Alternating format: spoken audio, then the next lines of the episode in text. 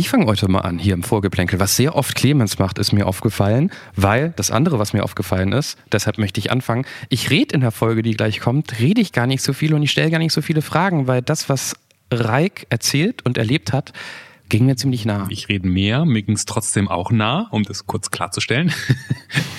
ähm, aber Reik war natürlich eine Riesenüberraschung. Also jemand, der in den ersten fünf Minuten wie jemand, wie so ein 27-Jähriger halt klingt und dann auf der Straße gelebt.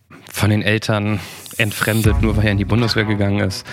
Ähm, und ja, tragischerweise die Freundin, die gestorben ist, Autounfall. Ähm, das, das hat mich auch mitgenommen. Deshalb äh, fiel es mir schwer, Fragen zu stellen. Äh, also ganz profan Fragen. Ich habe gebannt zugehört und, und dachte mir immer nur so, was hättest du daraus gemacht? Ähm, und ich weiß bis jetzt nicht, ob ich so stark da rausgekommen wäre wie, wie Reik. Das weiß man, glaube ich, auch nicht. Das ist auch wirklich, ich, ich, ich glaube, Reik war das gar nicht so klar, aber dass er hier und heute in einem in Anführungszeichen normalen Leben angekommen ist, ist in Wahrheit die ganz große Sensation. Hört ihr ab jetzt in der neuen Folge. Ein völlig unbekannter Mensch und ein Gespräch über das Leben und den ganzen Rest. Der Anruf, Folge 11. Einmal Abgrund und zurück. Mit Johannes Sassenroth, Clemens Buchholz und mit. Hallo? Hallo, hallo, hallo. Herzlich willkommen bei Der Anruf. Wer ist denn da? Der Reik. Hallo Reik, ähm, willkommen bei deiner Ausgabe. Bist du, bist du ein geneigter Der Anrufhörer? Müssen wir uns groß vorstellen? Ich bin äh, Hörer seit der ersten Folge. Oh, ein, ein Stammkunde. Aber ich meine, wir sind freundlich, da sagt man natürlich Hallo, ne? Ich, ich sage auch noch schnell Hallo. Hallo. Hallo. Hallo. Clemens und äh, Johannes sind hier. Äh, Reik, wie, wie schreibt man Reik? RYK. RYK. Reik, ähm, wir wollen dich näher kennenlernen als nur deine ähm, Schreibweise. Mit ähm, dem ersten Kennenlernen. Das heißt bei uns. Der Erstkontakt. Wie alt bist du? 28. Wo wurdest du geboren? Im Emsland in Thüne. Was ist dein Beruf? Ich bin Kellner. Welchen Menschen hast du gestern als letztes vorm Schlafengehen gesehen? Meine Freundin. Was ist das letzte Foto, das du mit deinem Handy gemacht hast?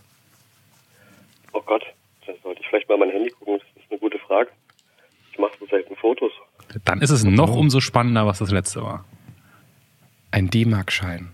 Nee, das letzte Foto, was ich gemacht habe, von meinem neuen Tattoo auf dem Arm. Und wie alt ist das Foto?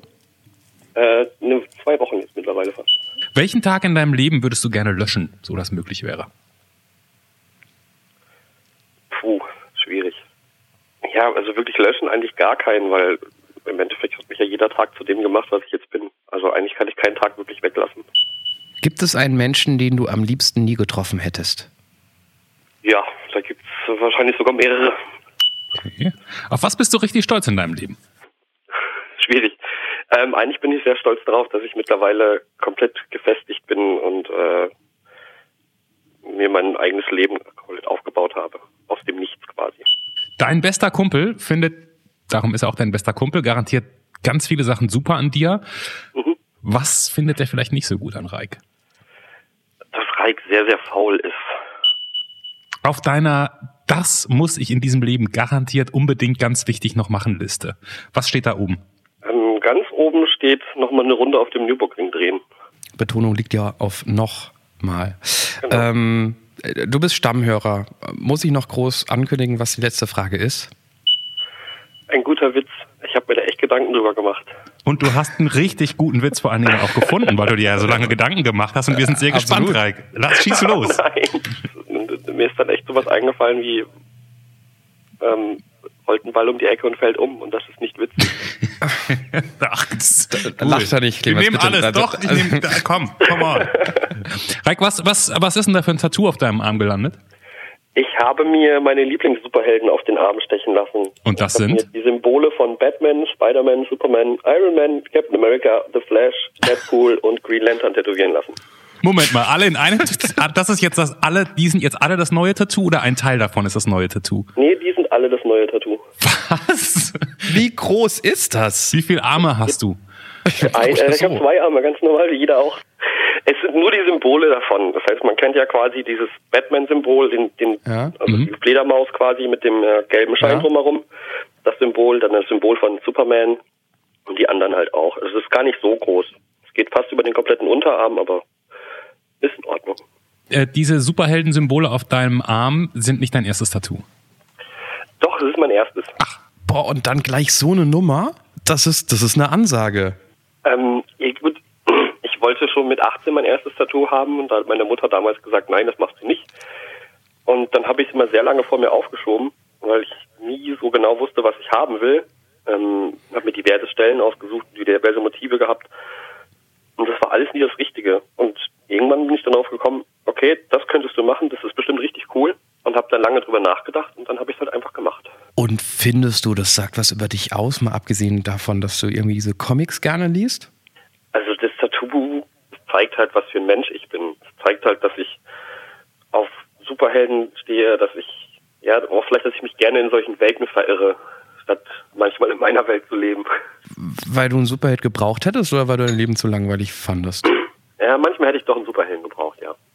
Also, da muss man dazu sagen, dass ich in meinem Leben durch, durch sehr, sehr harte Zeiten teilweise gegangen bin. Von der Obdachlosigkeit bis hin zu, ich trage dann jedes Jahr mal irgendwelche Leute ans Grab. Ähm, da gab es immer Situationen, wo ich mir gedacht hätte, jetzt könnte ich einen Superhelden gebrauchen.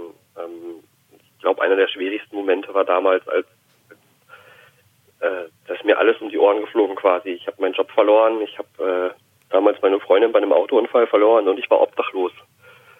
Und da ja, wünscht man sich schon, dass da jemand wäre, der ihm da rausholt. Weil wir da jetzt so mitten reingesprungen sind, ähm, ich, ich, ich würde gerne noch einen Schritt zurück machen. Dass kein Kontakt mehr zur Familie besteht, hat das was damit, oder kaum besteht, hat das was damit zu tun, dass du auf der Straße gelandet bist? Und wann bist du auf der Straße gelandet? Nee, das hat damit gar nichts zu tun. Ähm, ich habe keinen Kontakt mehr zu meiner Familie, seit ich äh, ungefähr 20 bin. Also da gab es zwar zwischendurch immer wieder Kontakt, ein bisschen, so versuchsweise. Mhm. Aber das war auch schon, als ich noch jünger war, schon immer schwierig. Ähm, meine Mutter wollte damals nicht, dass ich zum Bund gehe. Ähm, das hat sie sehr gestört und da ist das Verhältnis auch schon ein bisschen kaputt gewesen. Dann wollte mein Vater mich immer in irgendwelche Ausbildungen stecken, was ich nicht wollte. Ich war halt damals schon so ein kleiner Rebell quasi. Und ähm, dadurch war das Verhältnis immer schwierig. Mittlerweile seit 2014, ja, seit 2014 besteht eigentlich gar kein Kontakt mehr zu der Familie. Moment, Moment. Äh, Wenn ich jetzt mal den einen Aspekt nehme, deine Mom, deine Mutter. Ja, Du wolltest zur Bundeswehr, deine Mutter fand es gelinde gesagt richtig scheiße. ja, das Oh. ist so der harmloseste Ausdruck dafür, ja. Okay. Wie kann der dazu führen, dass man keinen Kontakt mehr miteinander hat? sie hat sich halt sehr viele Sorgen gemacht um mich in, zu dem Zeitpunkt und ich habe das gar nicht eingesehen. Ich habe gar nicht gemerkt, dass sie sich wirklich Sorgen macht und dass sie was Vernünftiges, also in Anführungszeichen Vernünftiges für mich möchte, dass ich eine normale Lehre mache und dann meinen Weg gehe oder dass ich studieren gehe. Ich habe das so nie gesehen. Ich wollte immer meine eigene Entscheidung treffen und habe da halt auch wirklich null auf sie gehört und habe dann auch wirklich gesagt, ich mache jetzt einfach mein Ding. Das hat sie scheinbar sehr verletzt. Interessante Perspektive, dass du jetzt, also du sagst, du hättest mehr auf deine Mutter hören sollen? Ich hätte vielleicht in manchen Punkten mehr auf sie hören können, aber das ist das, was wir vorhin auch schon bei der Fragerunde hatten. Im Endeffekt hat mich ja jede Entscheidung zu dem gemacht, wo ich heute bin und ich bin heute relativ glücklich und zufrieden mit allem. Es klingt so ein bisschen, als ob jetzt nicht nur deine Mutter den Kontakt abgebrochen hätte, sondern dass du auch nicht ganz unschuldig am Auseinandergehen warst, oder? Am Auseinandergehen an sich nicht, aber dass der Kontakt komplett abgebrochen ist, da ähm, kann ich leider relativ wenig für. Ich habe zwischendurch versucht, mich zu melden und es wurde nicht angenommen.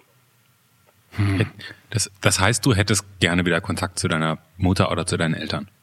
Denn mittlerweile bin ich da komplett, äh, ja, kann man, wo man darüber weg sagen kann, fraglich. Aber ich habe da nicht mehr so den Bezug zu. Komplett nicht. Aha. Das, und das ist jetzt eher eine Entwicklung, das ist dann auch keine Entscheidung gewesen. Also, ja. Nee, das war eine Entwicklung über, über, über Jahre hinweg. Das hat lange gedauert, bis ich da wirklich keinerlei, ähm, ja, keinerlei Trauer oder so mehr hatte. hat sehr lange gedauert, aber mittlerweile sage ich einfach, es ist halt so, wie es ist und ich kann damit leben. Wie bist du dann auf der Straße gelandet? Hab damals eine Lehre zum Koch gemacht und ähm, habe mich dann mit meiner Freundin verstritten. Es war an sich eine sehr, sehr schwierige Zeit, weil ich halt nur noch am Arbeiten war und eigentlich nie zu Hause. Immer nur drei, vier Stunden, wenn überhaupt. Und in der Zeit habe ich meistens geschlafen. Durch den ganzen Stress hat es auf der Arbeit nicht mehr so funktioniert und daraufhin habe ich meinen Job verloren. Durch den Verlust von dem Job konnte ich meine Wohnung nicht mehr halten. Ähm, mit meiner Freundin lief es halt auch nicht und äh, ich hatte auch zu dem Zeitpunkt nicht wirklich viele Freunde und dann bin ich halt auf der Straße gelandet. Ich wusste nicht wohin und ja, war damals allerdings auch zu blöd, mal zum Arbeitsamt zu gehen und mir Hilfe zu holen. Kannst du das, das ist immer so eine Floskel, dann bin ich auf der Straße gelandet, gelandet. Kannst du mal beschreiben, was da genau passiert? Also du verlierst den Job, okay, dann geht das Geld wahrscheinlich irgendwann aus. Mhm. Und, und dann kommt irgendwann jemand und sagt jetzt, du musst morgen ausziehen oder?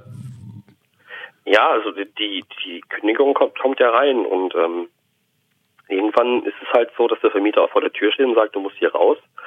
Ich habe versucht, das natürlich noch rauszuzögern, indem ich äh, mich quasi totgestellt habe und mich gar nicht gemeldet habe auf irgendwelche Sachen. Ähm, das funktioniert aber allerdings nicht auf Dauer, weil der Vermieter hat ja auch einen Schlüssel.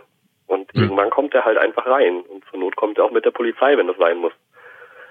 Und dann steht man ohne seine Sachen da. Also zumindest ohne seine Wohnung. Okay, und dann kommt irgendwann der Vermieter, steht vor dir vor der Tür mit Polizei. Wie läuft so ein Tag? So ein Tag, Tag läuft sehr, sehr bescheiden. Ich ähm, habe zu der Zeit aber auch nicht viel gemacht quasi. Also ich habe mich um nichts gekümmert. Ich habe sehr viel Alkohol getrunken und ähm, auf einmal war er halt da. Die Polizei sagt, sie müssen jetzt sofort raus. Mhm. Ähm, und äh, ich weiß nicht mal, ob das rechtens ist. Wahrscheinlich ja oder nein. Ich, ich habe da keine Ahnung. Aber okay. man hat halt dann so Respekt davor, dass die auf einmal da sind und sagt sich auch, ey, ich möchte jetzt nicht in den Knast oder ich möchte, ich möchte dafür irgendwie jetzt nicht nur irgendwelche Strafen haben. Und dann mhm. habe ich halt quasi kooperiert, habe gesagt, okay, ich habe hier meinen Rucksack, ich pack alles rein und die stehen halt daneben und man da keinen Blödsinn macht und ähm, dann wird die Wohnung versiegelt. Dann wird dann der Schlüssel abgenommen und die restlichen Sachen, die in der Wohnung stehen, kann man sich dann später abholen. Und, und dann ist man auf der Straße oder schlägt man sich dann erst noch durch, weil man noch ein paar Nächte woanders pennt? Das habe ich zumindest versucht. Ich habe dann mal ein, zwei Nächte bei dem Kollegen gepennt oder ein, zwei Nächte da. Nur das funktioniert auf Dauer ja auch nicht. Die haben halt auch ihr eigenes Leben und ähm, ja, so kam dann irgendwann eins zum anderen, dass ich dann irgendwann einen Abend da saß und gar nicht mehr wusste, wo ich pennen soll. Und dann habe ich halt äh, mir so eine kleine Hütte gesucht auf einem Berg und da habe ich dann gepennt. Moment, was meinst du mit einer kleinen Hütte auf dem Berg? So, es war so eine Art Grillhütte quasi. Okay. Also, dann ist einem irgendwann klar, okay, das wird morgen Nacht auch so sein. Ja, das wird einem sehr, sehr schnell klar, weil man ja auch nicht weiß, wo man hin soll. Und das ist, ich kann jetzt nur spekulieren, das ist der Moment, wo man merkt, jetzt bin ich auf dem Boden aufgeschlagen, wenn man, wenn man irgendwann denkt, ich habe gar keine vernünftige Ortschaft, um zu schlafen nachts. Das war, ja, so kann man es quasi ausdrücken. Das war wirklich so der Moment, wo man wusste, okay, jetzt, also tiefer kann es eigentlich nicht mehr gehen. Es ging ja auch einfach nicht mehr tiefer. Man pennt einfach irgendwo draußen, sucht sich irgendeinen geschützten Ort, wo man auch nicht irgendwie von irgendwelchen Tieren oder Menschen noch angegriffen ja. werden kann, wo man eigentlich einigermaßen zurückgezogen ist, aber man pennt halt einfach draußen. Und du hast, äh, hast, hast du gerade im Nebensatz gesagt, du hast zu der Zeit viel getrunken? Ja, ich habe äh, relativ viel Alkohol getrunken zu der Zeit, ja. Das heißt, man ist wahrscheinlich auch immer jeden Abend, um das irgendwie, um das irgendwie auszuschalten, betrunken eingepennt. Mm, nee. Nee? Nicht mal das. Ähm, da war das Problem, dass man auch irgendwann kein Geld hat, um Alkohol zu kaufen. Ja, ja. Ähm, und, und, und nur so, also ich, ich frage jetzt wirklich so konkret nach, einfach damit ich mir das auch vorstellen kann. Und wo schläft man dann so? Also dann ist es mal die Hütte, die ist es wahrscheinlich dann nicht immer, vermute ich. Nee, die war es dann nicht immer. Dann war es dann teilweise, also ich wohne in, jetzt mittlerweile in der Weingegend. Ähm, das heißt, wir haben viele Rebberge, wo halt auch viele Hütten sind oder irgendwelche Unterstellplätze. Da sucht man sich halt seine Örtchen und ähm, okay, man merkt, da ist heute Abend irgendwie eine Party, da sitzen irgendwelche Jugendliche, dann geht man woanders hin. Ähm, manchmal war es auch wirklich so, dass man einfach in den Rebbergen gepennt hat, unter freiem Himmel. Ja, und da warst du, da warst du Anfang 20, oder? Ja. die anderen Leute gehen gerade zur Uni oder die machen eine Lehre und haben die schon hinter sich und verdienen jetzt Geld und die, die starten alle so und machen Beziehungen und Haus und Wohnung und was weiß ich, was man so alles macht. Und du schläfst in der Hütte in den Weinbergen. Was glaubt man, dass man da nochmal hin zurückkommt, wo die anderen sind? Nee, in dem Moment glaubt man da nicht wirklich dran. Ich habe einfach nur gehofft, dass ich dann irgendwie irgendwo rauskomme und ja, ich habe quasi gehofft, dass mir irgendjemand eine Wohnung schenkt. Weil mhm. ich halt auch einfach zu doof war, mich selber darum zu kümmern. Das heißt, zu doof, zu faul. Ähm, ja, man, man, ich habe in der Situation gar nicht darüber nachgedacht, mir einfach irgendwie Hilfe zu holen. Nur für mich nochmal ganz kurz, wie lange war diese Phase? Wie lange hast du auf der Straße oder in den Weinbergen oder wo auch immer gewohnt, gelebt, geschlafen? Das war gar nicht so lang, das ging ähm, ungefähr einen Monat. Okay. Und am Ende des Monats kam jemand und hat dir eine Wohnung geschenkt? Nee, am Ende des Monats ähm, habe ich durch viele, viele Gespräche, die ich halt auch geführt habe, habe ich halt dann quasi einen Ausweg gefunden. Ich habe dann äh, mich für eine, eine, so eine so quasi Hilfs-WG, Obdachlosen-WG angemeldet mhm. und äh, bin dann da auch reingekommen und relativ schnell auch wieder rausgekommen, dadurch, dass ich dann halt wieder einen festen Wohnsitz hatte, ich habe mich relativ schnell um Arbeit gekümmert, weil ich halt dann gesehen habe, okay, es könnte dir auch so ergehen. Ich habe sehr, sehr vielen Alkoholikern und Drogensüchtigen in einer Wohnung gewohnt. Und dann habe ich gesagt, das möchte ich nicht. Und dann habe ich relativ schnell halt wieder Arbeit gefunden, habe gearbeitet und dadurch dann auch relativ schnell eine Wohnung gehabt. Dobes Klischee, ich frage es trotzdem. Ist, war das einmal Horrortrip und zurück mit einer heilsamen Wirkung für dich? Auf jeden Fall. Auf jeden Fall. Also das äh, ist nicht nur Klischee, das ist wirklich so. Man, man, und man ist auf dem Boden gelandet und weiß man ganz genau, okay, da willst du nie wieder hin. Komme was wollen. Ich habe mich die ganze Zeit so zurückgehalten, weil ich wusste, ähm, einer muss das andere Thema ansprechen, was, was wir im Nebensatz vorhin gehört haben. Ich habe eigentlich Angst davor, das Fass aufzumachen, aber ich glaube, es gehört zu deiner Geschichte. Ähm, deine Freundin ist gestorben. Kannst du darüber reden? Ja, mittlerweile kann ich das. Ich, ich, ich, ich würde mal einfach faktisch anfangen. Wann war das ähm, und wie ist sie gestorben? Das war ähm, in der Nacht vom 10. auf den 11. März 2015. Und sie ist bei einem Autounfall gestorben. Wir hatten uns ähm, an diesem Tag noch getroffen. Man muss dazu sagen, wir waren zu der Zeit ähm, immer drei Leute unterwegs. Das war sie, mein bester Freund und ich. Immer zu dritt unterwegs gewesen und wir hatten uns äh, an dem See, Fluss, was auch immer getroffen, also an der Wasserstelle quasi, haben da ein bisschen die Füße ins Wasser gehalten, das ist die Sonne genossen und ähm, ein bisschen gequatscht. Und irgendwann sind wir dann auseinandergegangen. Daraufhin wollte sie halt nach Hause. Ähm, und ist auf der Landstraße unterwegs gewesen und da kam jemand mit überhöhter Geschwindigkeit aus dem Kreisverkehr raus, ähm, ist wohl auf ihre Spur geraten und hat sie hat frontal gerammt. Und am nächsten Morgen hat dann mein Handy geklingelt. Und dann bricht die Welt zusammen. Ich konnte das erstmal nicht glauben, weil das Erste, was mir gesagt wurde, war, ähm, sie liegt im Krankenhaus sie hatte einen Unfall. Ich habe mich natürlich sofort ins Auto gesetzt und bin zu meinem besten Freund gefahren. Ich wollte ihn abholen und dann, alles klar, wir fahren ins Krankenhaus. Wir gucken, wie es dir geht. Weil das war mein Informationsstand morgens. Und noch während der Autofahrt kriege ich den nächsten Anruf. Ähm, ich weiß nicht, ob du schon gehört hast, aber sie ist tot. Und dann bin ich erstmal rechts rangefahren, weil sonst äh, wäre wahrscheinlich der nächste Unfall passiert. An was denkt man in so einem Moment? Denkt man überhaupt? daran erinnern, dass ich an irgendwas gedacht hätte, also an irgendwas Präzises. Ähm, es war wirklich dieser Moment, wo einfach, da war alles vorbei. Das war wirklich in dem Moment, okay, hier ein Aus, was jetzt? Keine Ahnung. Es gibt quasi kein Jetzt in diesem Moment. Es verlief alles wie in so einer Blase, mehr oder weniger, weil man einerseits ist es ein Fakt, dass es so ist, aber man mhm. glaubt es nicht. Man mhm. hofft halt immer noch jederzeit, okay, sie kommt gleich um die Ecke gefahren, alles ist gut. Ja, und das, aus dieser Blase kommt man erst später raus. Irgendwie, man, man, man, halt, man das Gefühl hat, okay, vielleicht taucht sie ja doch jetzt wieder auf. Vielleicht hat sie sich ja nur eine Woche versteckt oder Urlaub genommen oder so. Das ist aber nicht der Fall. Wann taucht man aus der Blase auf? Wenn, wenn man die Leiche sieht, wenn man bei der Beerdigung ist, wenn man die weinenden Eltern sieht? Ja, das. Also ich war dann noch in dieser Blase drin. Ich habe nach einem Monat immer noch gehofft, dass sie sich einfach nur Urlaub genommen hat. Weil das wirklich sehr, sehr schwer zu verstehen war. Also irgendwo wusste man das schon. Ähm, okay, sie lassen jetzt gerade den Sarg runter, da ist sie halt einfach drin. Ähm, gut, sie wird nicht wiederkommen, es geht nicht. Hm. Aber man hat es halt trotzdem irgendwo, so ein kleines bisschen Hoffnung gab es dann immer noch. Und das hat man auch so ein kleines bisschen wirklich geglaubt, so wie man glaubt, dass die Erde rund ist. Ja. Wenn jemand, den, der dir so nah war und so plötzlich gehen muss, ähm, macht es was unabhängig jetzt von dem, von dem Schock und von der Trauer und, und allem. Ähm, verändert das in irgendeiner Weise deinen Blick auf, die, auf dein eigenes Leben? Das würde ich nicht sagen. Also mh, klar, gerade am Anfang war das wirklich so, dass man gedacht hat, okay, das kann halt wirklich sehr, sehr schnell gehen und komplett unerwartet. Das könnte, hätte auch genauso gut dir passieren können.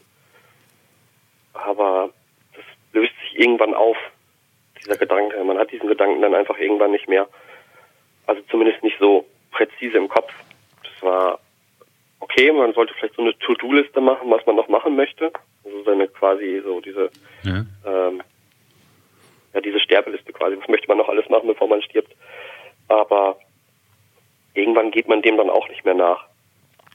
Ich warte ja immer noch, dass wir auf den Punkt kommen, wo die ganzen Typen oder auch Frauen, also die ganzen Menschen vorkommen, die du lieber nie hättest kennen, kennengelernt. Ich, ich gehe mal davon aus, dass du trotz allem deine Eltern durchaus gerne kennengelernt hast, egal was da danach passiert ist. Mhm, ja. Jetzt haben wir über Menschen gesprochen, die du gerne noch eigentlich kennen würdest, sie nur leider nicht mehr leben.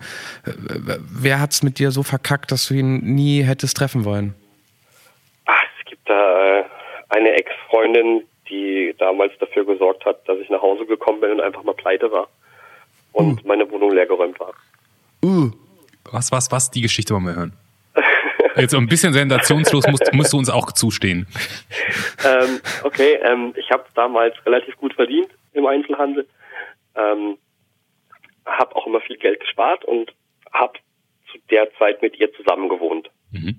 Das war auch eigentlich alles vollkommen in Ordnung. Wir hatten halt unsere Probleme, aber das hat, glaube ich, jedes Paar und habe sehr viel Geld an der Seite gehabt und sie hatte auch Verfügungsgewalt über mein Konto. Mhm.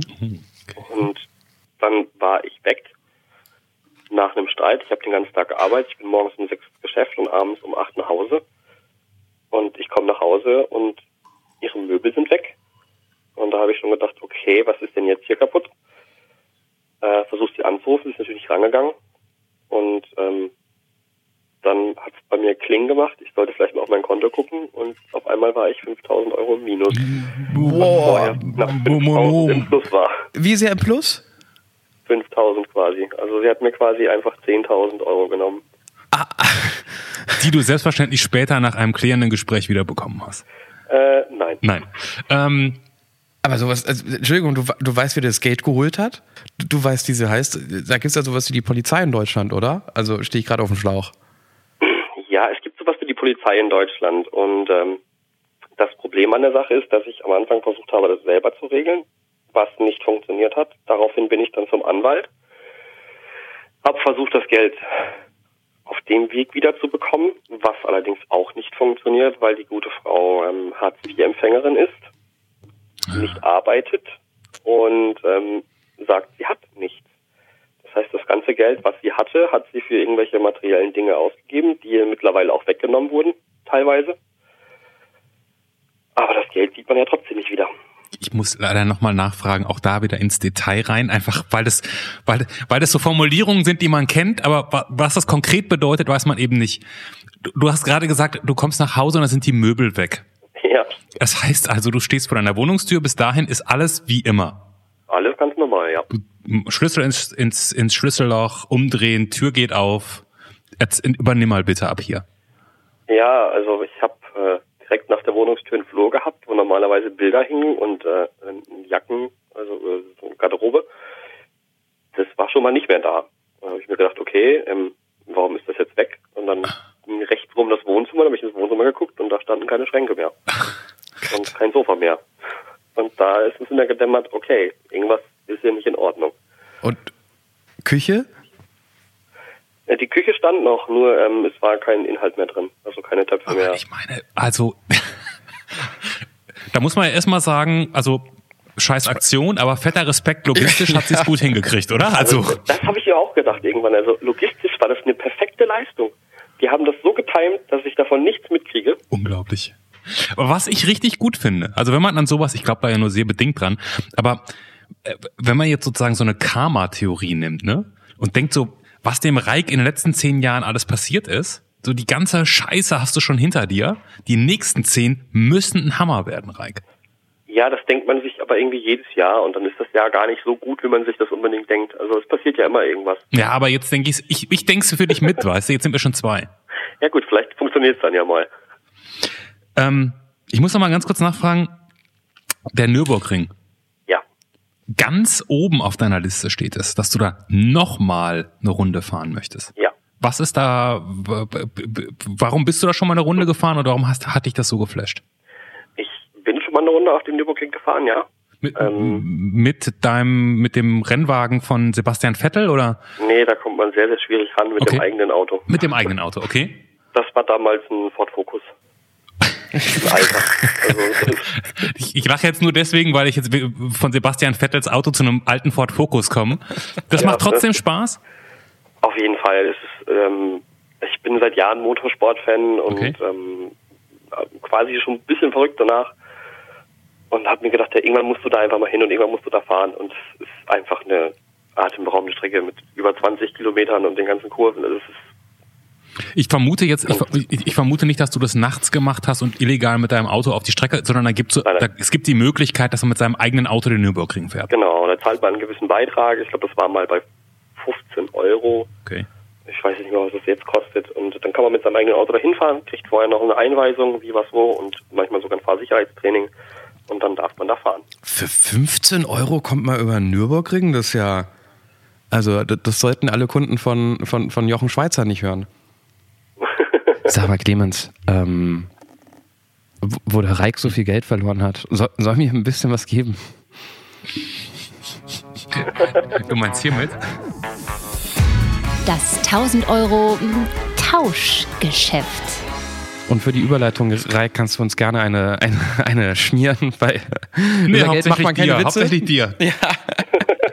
Aber du weißt, du kriegst jetzt 1000 Euro von uns. Das meinen wir gar nicht so richtig ernst, sondern so im übertragenen Sinne. Aber wir wollen es dir natürlich wieder abjagen und ähm, gucken, was dir wichtig vielleicht wäre, wichtiger als Geld. Ich hätte, ich hätte ein Top-Angebot, oder hast du, bist du zuerst Clemens, Du hast, direkt, du hast direkt schon ein Top-Angebot. Ich würde ja, aber gut, mach du Ja. zuerst. Ich habe danach ein Top-Angebot, was ist sofort. So, egal, was du jetzt machst, Johannes, ich werde dich übertrumpfen. Ja, Schieß los. äh, schade, dass an. Clemens Top-Angebot gleich im Schatten versinken wird und aussehen wird. Ein kleines, mickriges Angebot. Aber ich Ja. fange einfach mal an. Shoot. Für 1000 Euro kriegst du für einen Tag die Fähigkeit einer deiner Lieblings-Superhelden. Ist verlockend, aber würde ich nicht machen. Wirklich Echt? nicht? Warum denn das nicht? Nein. Ähm, da könnte man am besten ähm, eine Szene aus Spider-Man zitieren. Mit großer Macht folgt doch große Verantwortung. Ja, aber Reik, du hast so viel Irgendwo erlebt. cool. Du hast doch so viel erlebt, du kannst diese Verantwortung jetzt tragen. Ich will jetzt gar kein, aber keine Werbung für Johannes Angebot machen, aber ich tue es trotzdem. Ja, aber ähm, mir gefällt mein Leben so, wie es ist. Ich brauche keine Superkräfte. Ja, aber Entsch- Entschuldigung, ein Tag, keine Ahnung, wie, wie Peter Parker du- du- durch die Hochhäuser. Johannes, das Thema ist durch. Das Thema ist durch. Aber Ich, ich halte das Thema Superhelden, aber bei der nächsten ganz großen Verfilmung eines deiner Helden verspreche ich dir eine schöne Nebenrolle. Dafür gibst du nur 1000 Euro, die du gerade geschenkt bekommen hast, auf. Also ganz ehrlich. Ja, das würde ich natürlich machen. Also Bitte? So eine, eine Nebenrolle in dem Film, warum nicht? hallo, eine du? Man muss, Statistenrolle. man muss nur das Richtige anbieten. aber wa was ist denn bitte schön, was, das musst du mir erklären, was ist daran geiler, irgendwie eine Nebenrolle zu spielen, wo man irgendwie fünf Sätze hat, sowas wie, oh, schau mal da, Superman. Was ist daran geiler, als wirklich wie Superman einen Tag lang rumfliegen zu können? warum soll ich den ganzen Tag lang rumfliegen? Ich, ich, ich, ich muss ja meine Arbeit machen. Und das kann ich nicht in fliegenden Zustand machen. Ja. Ich lebe mein Leben so, wie es ist und da brauche ich keine Superkräfte dafür. Aber einfach mal einen Tag zu sehen, wie es ist an so einem Filmset, ähm, gerade für jemanden wie mich, der auch noch Blu-rays sammelt ähm, und sehr viele Filme konsumiert, das wäre schon mal ganz interessant. Also das würde ich wirklich annehmen. Ja, Johannes, das muss jetzt auch gar also nicht so wir, weit- wir, wir, wir, wir, ver wir vergleichen hier unterschiedliche Sachen, weil ein Tag am Set, da muss ja auch jemand deinen normalen Job machen, wie Lass wenn uns du einen doch Tag einfach sagen, würdest. leb damit, dass es ein scheiß Angebot war von deiner Nein, Seite. das war einfach und dass ich ein sehr falsche Entscheidung. Es war eine falsche Entscheidung. Das muss man auch mal ganz ehrlich so sagen. Bei einem, bei einem Respekt, Reik. Es war die falsche Entscheidung. Aber Hast du gut. noch was anderes im, im Köcher, Johannes? ne? Ähm, Da wird's dünn, ne? du machst ein, eine negative Erfahrung deines Lebens ungeschehen. Oh je. Ah, Oh dann, je, dann oh direkt je, die ganz je. großen Kanonen rausholen. Ja, jetzt kommen, jetzt kommen die unmoralischen Angebote. Nee, also ich, komm, Ähm. wir, wir nehmen mal, äh, das, das wäre nicht lustig, darüber zu sprechen. Wir, wir nehmen sowas wie Tod raus, weil ähm, da- da- das passt jetzt nicht in die Runde. Aber sowas wie obdachlos sein, ähm, andere Geschichten. Du hast gesagt, dir ist das ist viel Schlechtes passiert. Du hast aber auch gesagt, du bist immer, du bist heute Teil Teil dieser Erfahrung. Du, du, Ja, und ich glaube, dass ich deswegen das Angebot auch nicht annehmen würde. Ähm, wie ja, das habe ich auch wirklich gesagt und ich meine das auch wirklich, weil jede Erfahrung, die man macht, macht dann halt zu dem, der man ist. Ich weiß nicht, wie es wäre, wenn ich diese Erfahrung nicht gemacht hätte. Und ich könnte auch nicht wirklich ein Ereignis nennen, das ich löschen möchte. aber glaubst du, du wärst heute wirklich groß ein anderer Mensch, wenn du, wenn du nur zwei, drei Tage bei ein paar Freunden übernachtet hättest, bis du wieder eine Wohnung bekommen hättest, anstatt einen Monat da draußen und dann in, im betreuten Wohnen gewesen wärst? Es hätte sein können. Ich habe in der Zeit halt viel gelernt. Muss man leider dazu sagen. Okay. Okay, gut, dann hat Clemens vielleicht noch ein Angebot anstatt die. Gut, ich müsste jetzt ja mein eigenes Angebot übertrumpfen. Ja, aber so ne? funktioniert ja, halt. Ne? So das ist ja so so. hat- Du hast es halt auch selbst so eine ausgedacht. Situation, die du nicht kennst, Johannes. ähm, Das ist, ey, heute, heute regt ihr mich so auf. wie wär's damit? Oh, wie wär's damit, Reik? Jetzt bin ich ein bisschen gespannt. Ich krieg die Nebenrolle zurück. Die nehme ich dann als selber. Dafür bist du ab morgen, wenn du aufwachst, total beliebt. Alle Leute lieben dich. Auf gar keinen Fall. Was? Auf gar keinen Fall. Das klingt ja, du hast es, das klingt jetzt aus deinem Mund so, als hätte ich gerade eine Drohung ausgesprochen. Zum Beliebtsein äh, sein zählt sehr viel Aufmerksamkeit und jeder will was von mir und äh, ich bin Kellner. Ich habe das den ganzen Tag. Der Mann denkt weiter. Ich habe den ganzen Tag irgendwelche Leute um mich rum, die irgendwas von mir wollen. Ähm, ich brauche das nicht auch noch außerhalb der Arbeit. Stimmt natürlich, wenn du, wenn du Kellner bist, bist du sehr begehrt per Definition, ne? Ja. Ja, ja, begehrt, okay, aber nicht gleichzeitig beliebt. Aber dann bist du privat, Nee, beliebt nicht, aber begehrt. ja, privat schon auch so ein bisschen der Couch-Typ, so Samstagabend. Ähm, manchmal ja. Also das, äh, also man muss auch mal den Abend einfach genießen können manchmal. Okay, ich habe noch was. Da bin ich gespannt. Das interessiert mich jetzt wirklich. Dein Traumhaus im Grünen gegen die blöde Nebenrolle in diesem blöden Film. Da würde ich doch sogar das Traumhaus nehmen, ja. Oh. Weil du auch später mal in deinem Haus im Grünen mit, mit der ganz klassischen Familie leben möchtest. Zwei, drei Kinder, Frau. Ich glaube, bei mir ähm, in meinem Leben ist nicht wirklich klassisch und es wird auch nie, glaube ich, klassisch sein. Ähm, aber an sich ähm, ist diese Vorstellung halt irgendwo da, sich irgendwann mal äh, sagen zu können, okay, ich habe mein eigenes Haus, ich habe mich halt abgesichert auch irgendwo, gerade mal fürs Älterwerden oder halt auch für eine Familie, die irgendwann mal kommen kann. Ähm, ja, dafür wäre das Haus halt quasi da. Ja, verständlich. Sag mal, bevor wir dir jetzt gleich dein, dein, dein Bild schenken, äh, schenken, wie wir das ähm, so vielen Leuten schenken, wenn du jetzt, ich sag mal einfach, wir nehmen Stein und schmeißen ihn zehn Jahre in die Zukunft. Auch wenn du da vielleicht bisher nicht so viel drüber nachdenkst, dann tun wir es jetzt. Wenn es richtig gut läuft, wie sieht dein Leben in zehn Jahren aus? In zehn Jahren, Mhm. wenn es richtig gut läuft. Oh je. So wie du, so wie du es mit, mit allem so realist, halb realistischerweise und ein bisschen Traum dazu, so wie du es in zehn Jahren gerne hättest. Also wenn wir es halb realistisch verhalten, ähm, dann wird es in zehn Jahren wahrscheinlich so aussehen, dass ich äh, vermutlich nicht mehr als Kellner arbeite, Okay. Sondern? sondern ähm, ja wahrscheinlich in meinen gelernten Beruf als Einzelhändler zurückgehe. Weil? Weil ich frage nur gerade, weil du vorhin gesagt hast, als Kellner bist du, glaube ich, ganz zufrieden. Zufriedener auf jeden Fall als im alten Job, ja. Sehr zufrieden sogar, ja. Warum gehst du in den Einzelhandel zurück? Weil sich das Kellnern in meinem Job, wie es jetzt gerade ist, also ich arbeite bis spät abends, also teilweise eine Uhr oder länger und bin sehr viel unterwegs am Tag. Okay. Ähm, das lässt sich mit Familie nicht unbedingt so sehr vereinbaren. Also Gastronomie und Familie, das ist immer ein bisschen schwierig. Ähm, da würde ich dann Rücksicht nehmen und sagen, okay, ich gehe wieder in den Einzelhandel, da habe ich äh, geregeltere Arbeitszeiten und kann es mir vielleicht auch besser einteilen, je nachdem wie die Position da ist. Wa- wa- Was heißt Familie in zehn Jahren?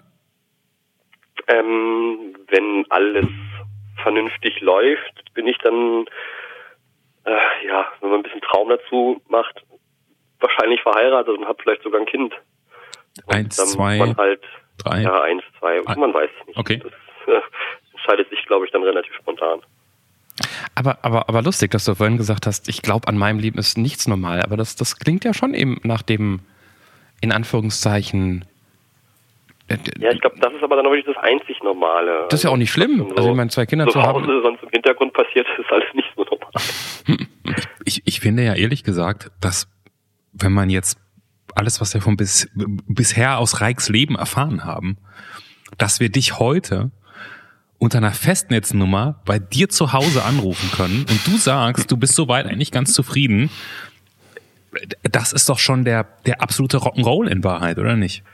Das ist, also wenn man dann das nochmal Revue passieren lässt und gerade auch das über das, was wir gesprochen haben, das wühlt ja quasi wieder auf und man denkt da ein bisschen drüber nach. Mhm. Ja, das ist schon sehr, sehr, äh, ähm, sehr krass, Sehr toll. Also, passiert ist. aber dass du heute da bist, wo du bist, ist auch ein bisschen toll, oder?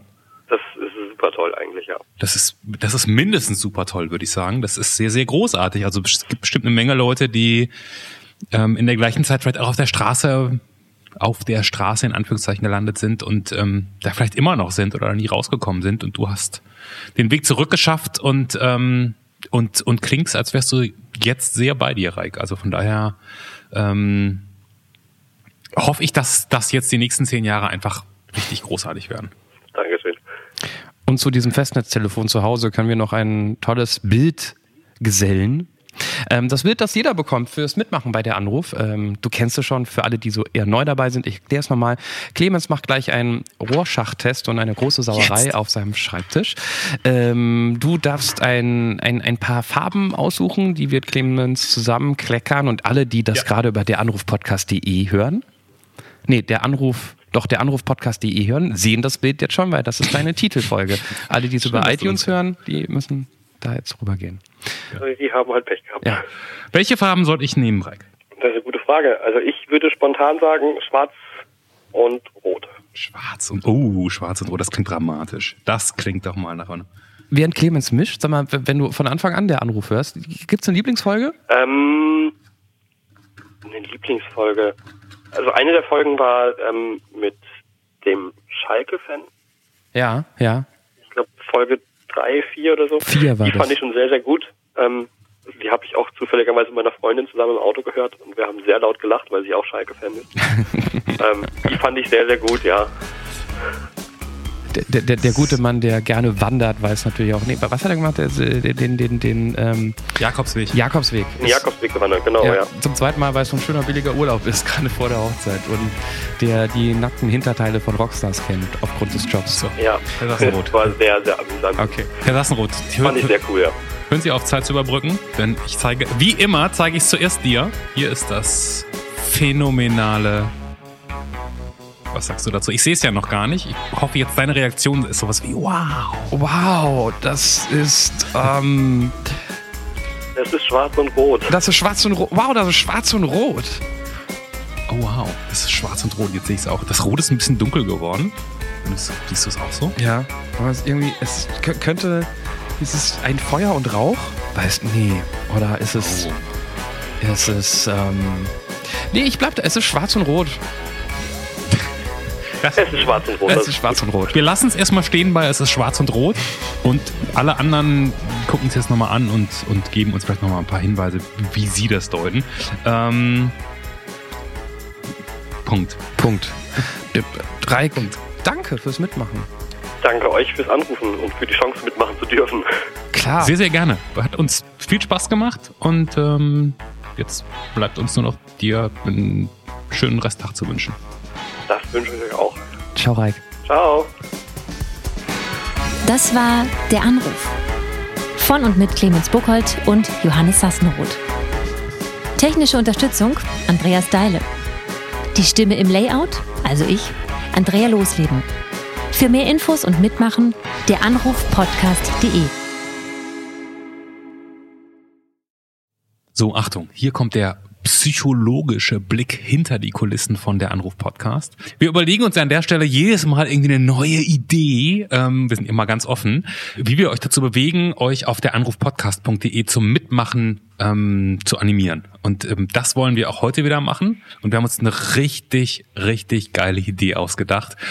Johannes, bitte. Ja, ach, ich, ich warte die ganze Zeit auf die geile Idee. Ich bin die geile Idee. Wer denn sonst? Ähm, dann ähm, äh, psychologisch kam Reik mit dem besten Beispiel gerade um die Ecke. Seine Ja. Lieblingsfolge ist Folge 4. Da wurde nicht geklaut, da wurde nicht gestorben, da wurde nicht betrogen, da wurde kein Rekord gebrochen. Da hat jemand ein ganz normales Leben geführt, mit einem normalen Job, mit einem normalen Hobby. Und es ist trotzdem eine interessante, spannende und lustige Folge geworden. Also von daher, ihr merkt, jeder kann mitmachen. Überlegt euch bitte nicht vorher, ob ihr ein spannendes Leben habt oder nicht. Ihr habt eins. Einfach auf der Anrufpodcast.de gehen und sagen, mitmachen. War das psychologisch so ausgefeilt, wie du es dir... Das war ein Hammer. Okay. Ich glaube, so gut haben wir so, so gut haben wir noch nie Kam ja auch von mir. Genau. Und du hast auch seit fünf Folgen äh, nicht mehr darüber gesprochen, dass man irgendwie das Ganze bewerten soll auf iTunes, ne? Eigentlich dürftest du jetzt wieder. Ich, ah, ja. ich darf wieder. Du darfst ja. Sag mal, ob ihr vielleicht zu iTunes gehen wollt und uns da so ganz schicke fünf Sternchen einfach, es ist nur ein Klick eigentlich, oder? Ihr seid eh da. Eben. Ne? Also wir betteln Und- und nicht, vielleicht auch- aber wir fragen freundlich. Ja, man kann auch da was reinschreiben, sowas wie geiler Podcast höre ich gerne immer wieder. Jeden Freitag um Punkt 6 Uhr, wenn die neue Folge rauskommt. Das ja- gilt nämlich ab jetzt. So, nee, ihr seid, ihr seid erwachsen genug, schreibt was rein. Tschüss.